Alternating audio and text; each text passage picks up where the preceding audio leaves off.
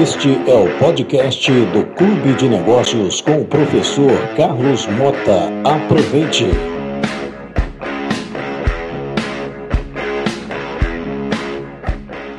Como vai minha cara? Como vai meu caro? Satisfação tê-los aqui no segundo episódio do podcast do Clube de Negócios. E hoje não poderíamos estar com melhor companhia. Hoje nós falamos com a Mariana Ledo. A Mariana é psicóloga, especialista em psicologia hospitalar e da saúde e mestrando em psicologia social e das organizações. Ela atua aproximadamente aí 15 anos nessa profissão tão importante e tão bonita. As principais áreas de atuação dela são na saúde, na clínica, social, comunitária e das organizações. A Mariana hoje está em Lisboa, né, fazendo mestrado, mas trabalhou durante seis anos como psicóloga social e comunitária nos CRAS, no Centro de Referência da Assistência Social e, como eu disse, há mais de dois anos na capital portuguesa, trabalhando em uma associação e um projeto de inserção socioprofissional de pessoas em vulnerabilidade social. Mariana, seja muito bem-vinda ao nosso podcast. É uma honra ter pessoa ideal para conversar com a gente hoje sobre empreendedores da periferia, negócios próprios como subsistência. Seja bem-vinda. Obrigada eu pelo convite, é uma honra estar aqui. É, e vamos lá, vamos conversar sobre isso. Excelente, minha cara. Então vamos já começar falando sobre isso. Na sua experiência como psicóloga, Mariana, de centros de referência social, né, como psicóloga de centros de atenção à comunidade de menor renda, você já viu muitas pessoas dando volta por cima, vencendo situações difíceis, de pobreza, através de um negócio próprio? Tem algum exemplo marcante que você pode contar para gente? Olha, Carlos, sim. É, como você disse, eu trabalhei seis anos nos CRAS, né, em Vitória. E no CRAS, eu era responsável por acompanhar famílias, é, geralmente mulheres, uh, num programa chamado Programa Família Cidadã, que é, tinha como principal objetivo acompanhar, transferir essa renda e acompanhar essas mulheres. Por quê? O que, que elas, iam, elas iam utilizar essa renda? Elas iam utilizar essa renda para a melhoria da qualidade de vida dela e das, das famílias, né? Então, elas podiam uh, investir essa renda em algumas áreas. Poderia ser a área da alimentação, habitação, saúde, educação e geração de renda. E a maioria das pessoas que eram indicadas para este programa é, investiam na geração de renda ou na educação. Tá? Então, realmente, eu vi várias mulheres modificando a vida delas. E eu posso citar um exemplo de uma pessoa que na verdade ela entrou nesse programa para investir na área da saúde, custear o tratamento do marido. E depois mudou. Ah, sim, uma coisa que eu tinha para falar. Geralmente elas ficavam nesse programa durante dois anos.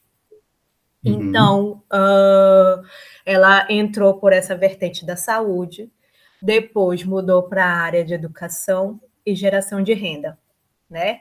Uhum. Uh, além de ter melhorado a escolaridade dela, né, fez cursos na área de culinária, investiu no negócio próprio. Na época, ela, ela tinha um carrinho de, de milho cozido, então ela fez melhorias nesse carrinho e comprou um outro. Né? E eu, eu acompanhei durante dois anos. Uh, depois de um tempo, depois desses dois anos, é, eu, eu vi essa beneficiária falando uma plenária, né?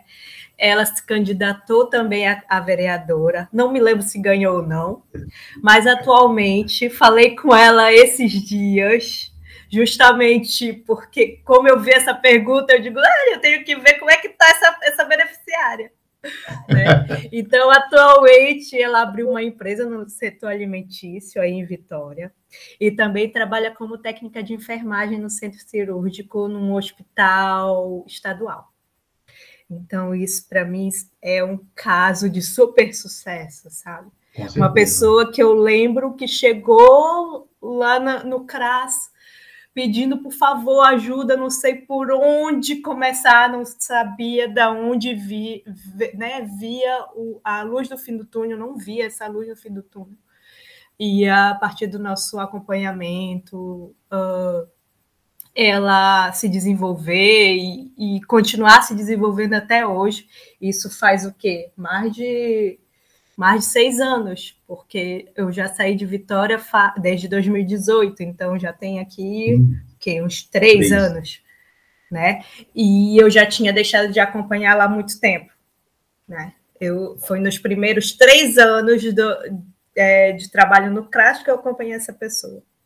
Então é muito gratificante é, perceber que é, o pouco que a gente faz, né, um acompanhamento e um, é, transferência de renda que na época, em, há 12 anos atrás, a gente transferia 400 euros, 400 euros, desculpa, 400 reais, 400 reais de renda para essas pessoas e, e, por mês, né, durante dois anos.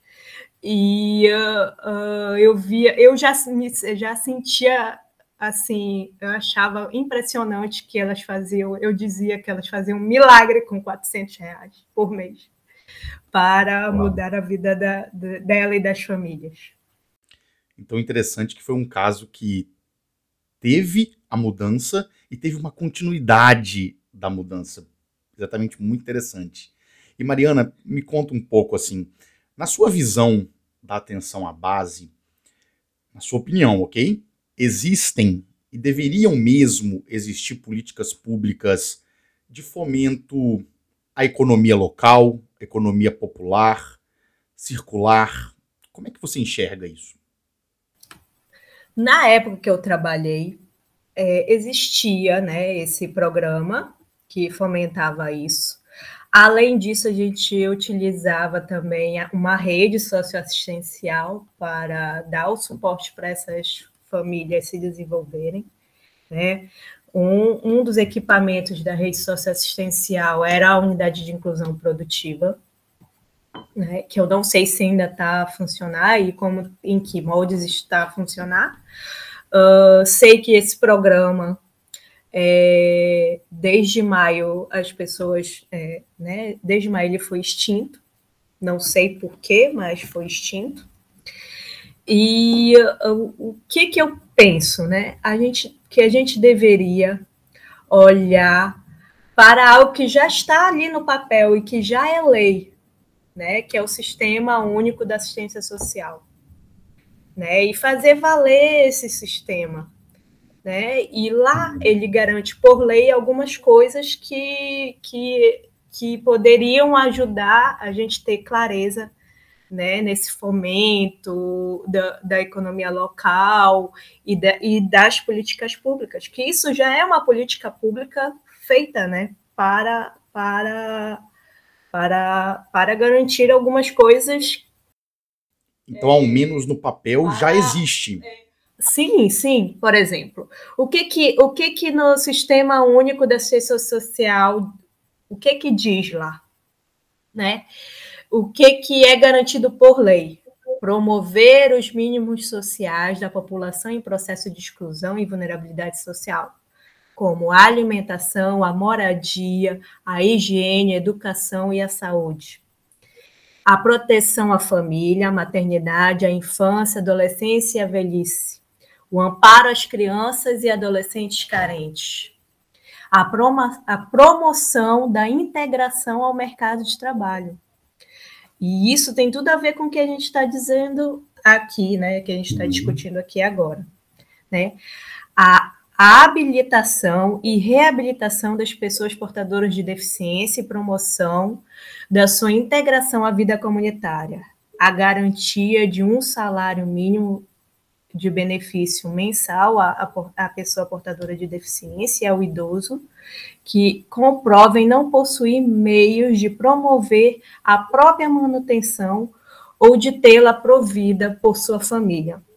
Esse é o benefício de prestação continuada, né? Que é o BPC, que é um benefício uh, federal, que eu não sei se ainda está funcionar, espero que sim.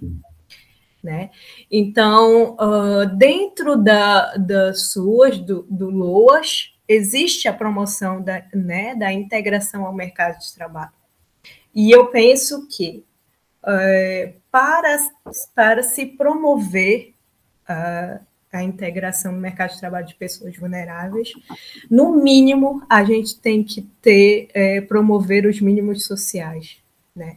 Que como é que eu vou buscar um trabalho se eu não tenho alimentação, se eu não tenho moradia digna, se eu não tenho educação e se eu não tenho saúde é, digna para eu ter isso como como uma das coisas que eu possa buscar, né?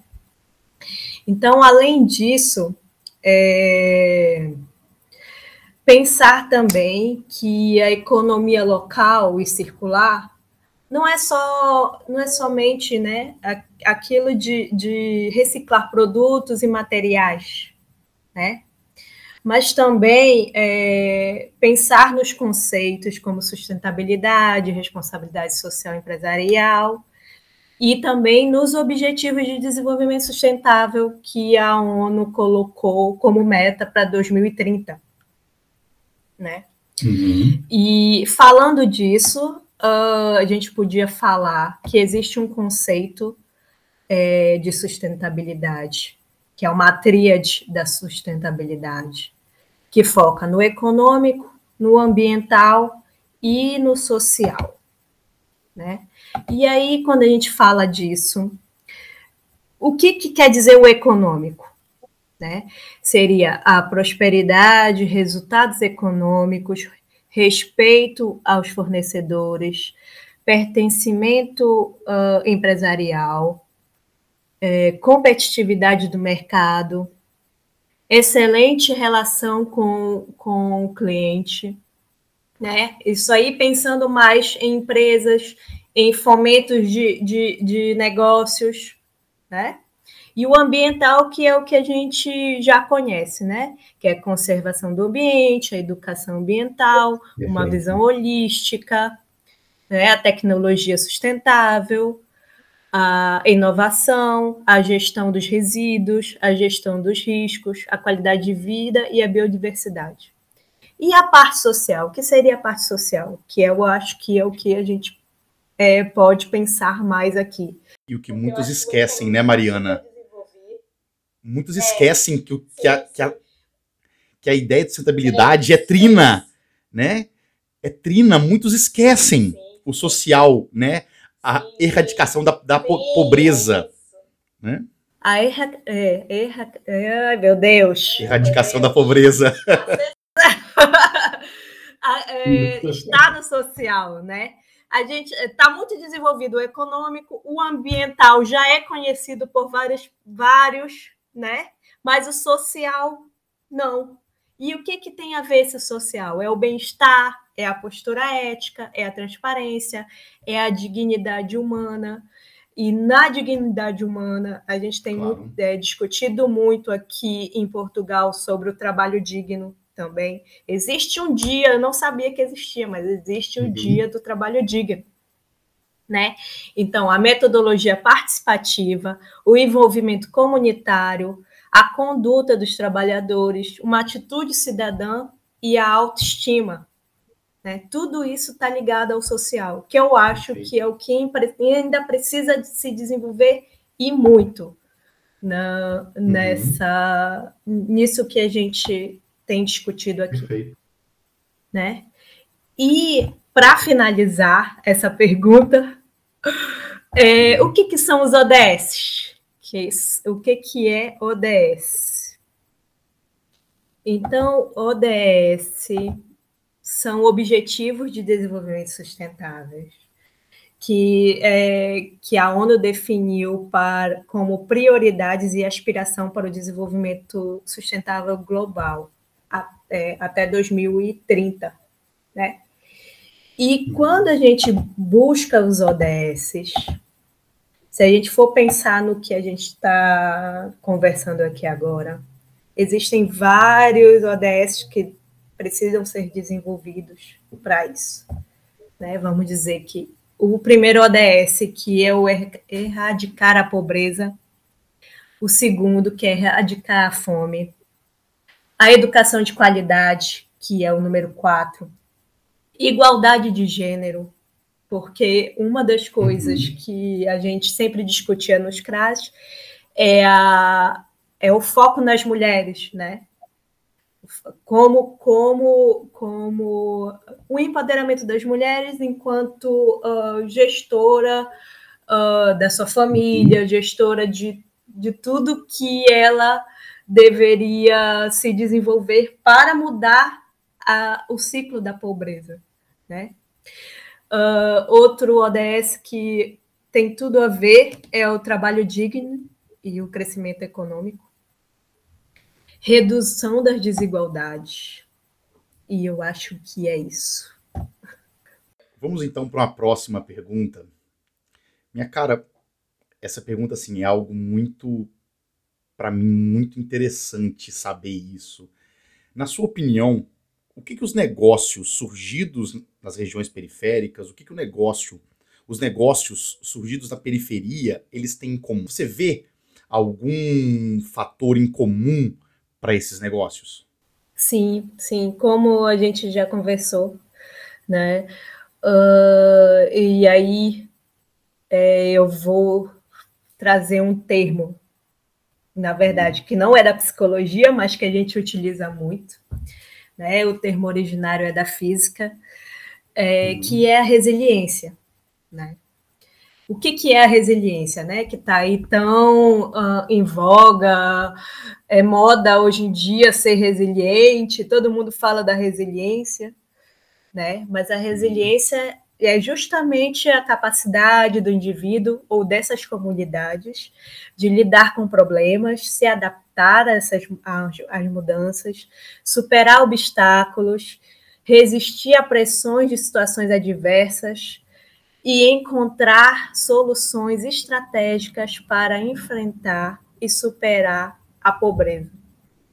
Então, para mim, uh, é, esse conceito de resiliência tem tudo a ver com, com, com, as, com pessoas em vulnerabilidade social, com comunidades, e, e quando se quer ser empreendedor em comunidades, em, em lugares que são adversos, eu acho que, primeiramente, essa pessoa tem que ser resiliente, sabe? porque tudo está contra ela mas ela tem ali um sonho e, e corre atrás daquilo, e é diferente de, de, eu ou você que tivemos uhum. oportunidade, que tivemos estudo, claro. né, que tivemos todas as aquelas uh, aquilo assegurado, né? Os mínimos, é, os mínimos uhum. sociais assegurados, vamos dizer assim, né? Que pelo claro. menos a educação e a saúde tivemos de qualidade.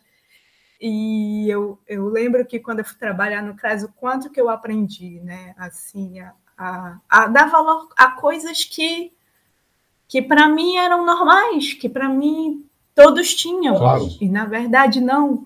Na verdade, uh, pessoas que vêm da comunidade têm um, um peso a mais, um, uma, uma coisa a mais que eles têm que lutar para realmente uh, ter sucesso na vida.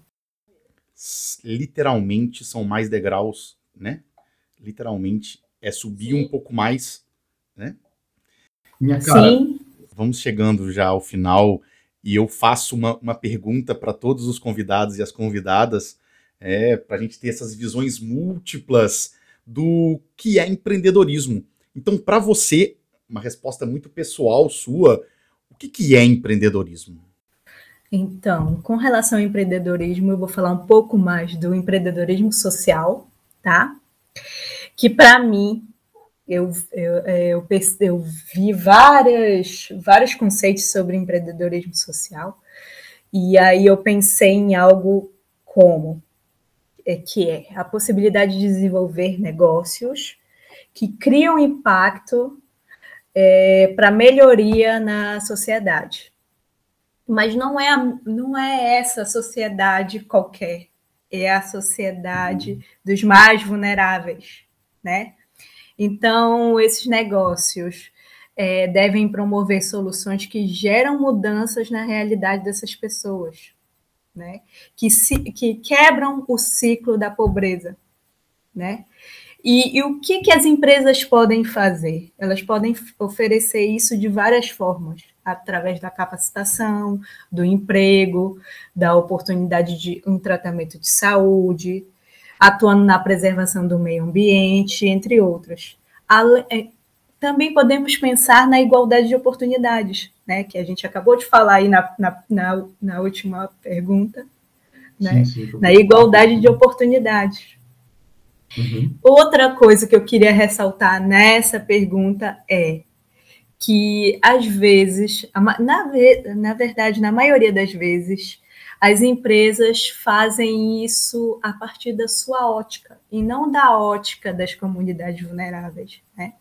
Uhum. Então, ela, às vezes as empresas esquecem dessa visão holística e dessa visão da comunidade que nada mais certo de que quem mora onde mora sabe onde que tem que melhorar ali, né? O que que tem que melhorar, onde tem que melhorar, o que, o que que eles precisam, né?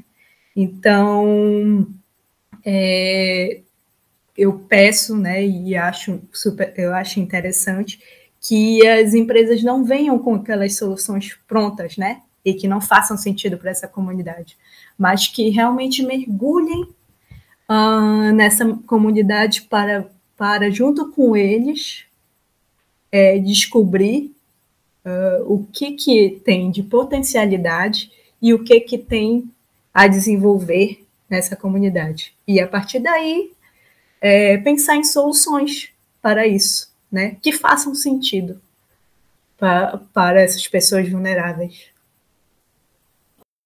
A gente tem um conceito muito em voga hoje que é o ESG, né? ESG, que é a sigla em inglês, e muitas das vezes as empresas se apoiam em práticas sociais, cumprindo a função social das empresas, mas o fazem de cima para baixo. Né? Não procuram de fato trazer para a realidade da comunidade, né, para a comunidade que tem, que talvez sofra com os, né, os, os, as interferências dessa empresa, talvez seja influenciada né, por, por essa empresa negativamente, e aí numa tentativa de melhora o fazem de cima para baixo, sem realmente ouvir comunidade, os vizinhos e afins. Perfeita a sua colocação, perfeita. E minha cara, vamos chegando ao final, eu te agradecendo muitíssimo pela participação. Foi extremamente engrandecedor. Tenho certeza que todas as alunas e alunos e ouvintes aqui do podcast do Clube de Negócios ficaram muito felizes com a sua participação. E Mariana, se as pessoas quiserem te conhecer mais sobre o que você pensa, o seu trabalho? Como é que elas fazem? Me conta. Então, elas podem entrar em contato comigo através do Instagram, uh, Mariana Ledo Psi, ou por e-mail. Podem mandar perguntas por e-mail, é marianaledo.psi.gmail.com. Excelente. Minha cara, novamente, muitíssimo obrigado. Foi muito bom poder conversar com você. E você, minha cara e meu caro, que conheceu agora o podcast Clube de Negócios, novamente seja muito bem-vindo e muito bem-vindo e até a próxima.